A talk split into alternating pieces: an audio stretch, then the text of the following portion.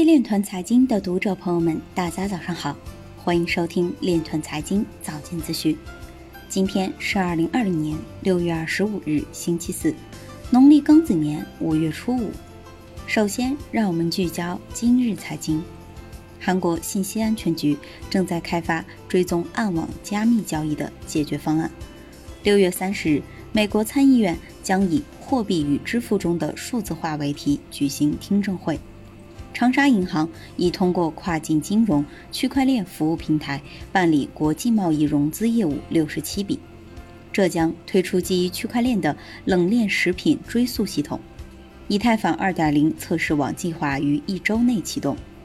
金融服务机构 IBMC 将推出数字黄金货币 USJ。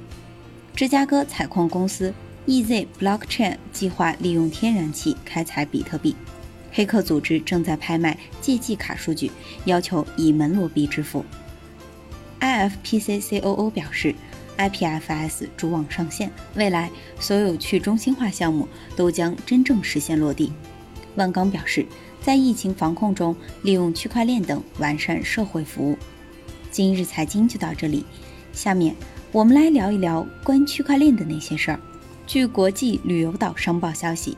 海南政法学院副院长朱绵茂认为，海南自由贸易港建设总体方案在金融风险防控和制度建设方面进行了部署。海南必须借鉴国际金融监管经验，建立容错机制，在努力营造宽松有序的经商环境同时，坚守金融风险底线，通过数字加密、区块链等模式引入监管沙盒模式。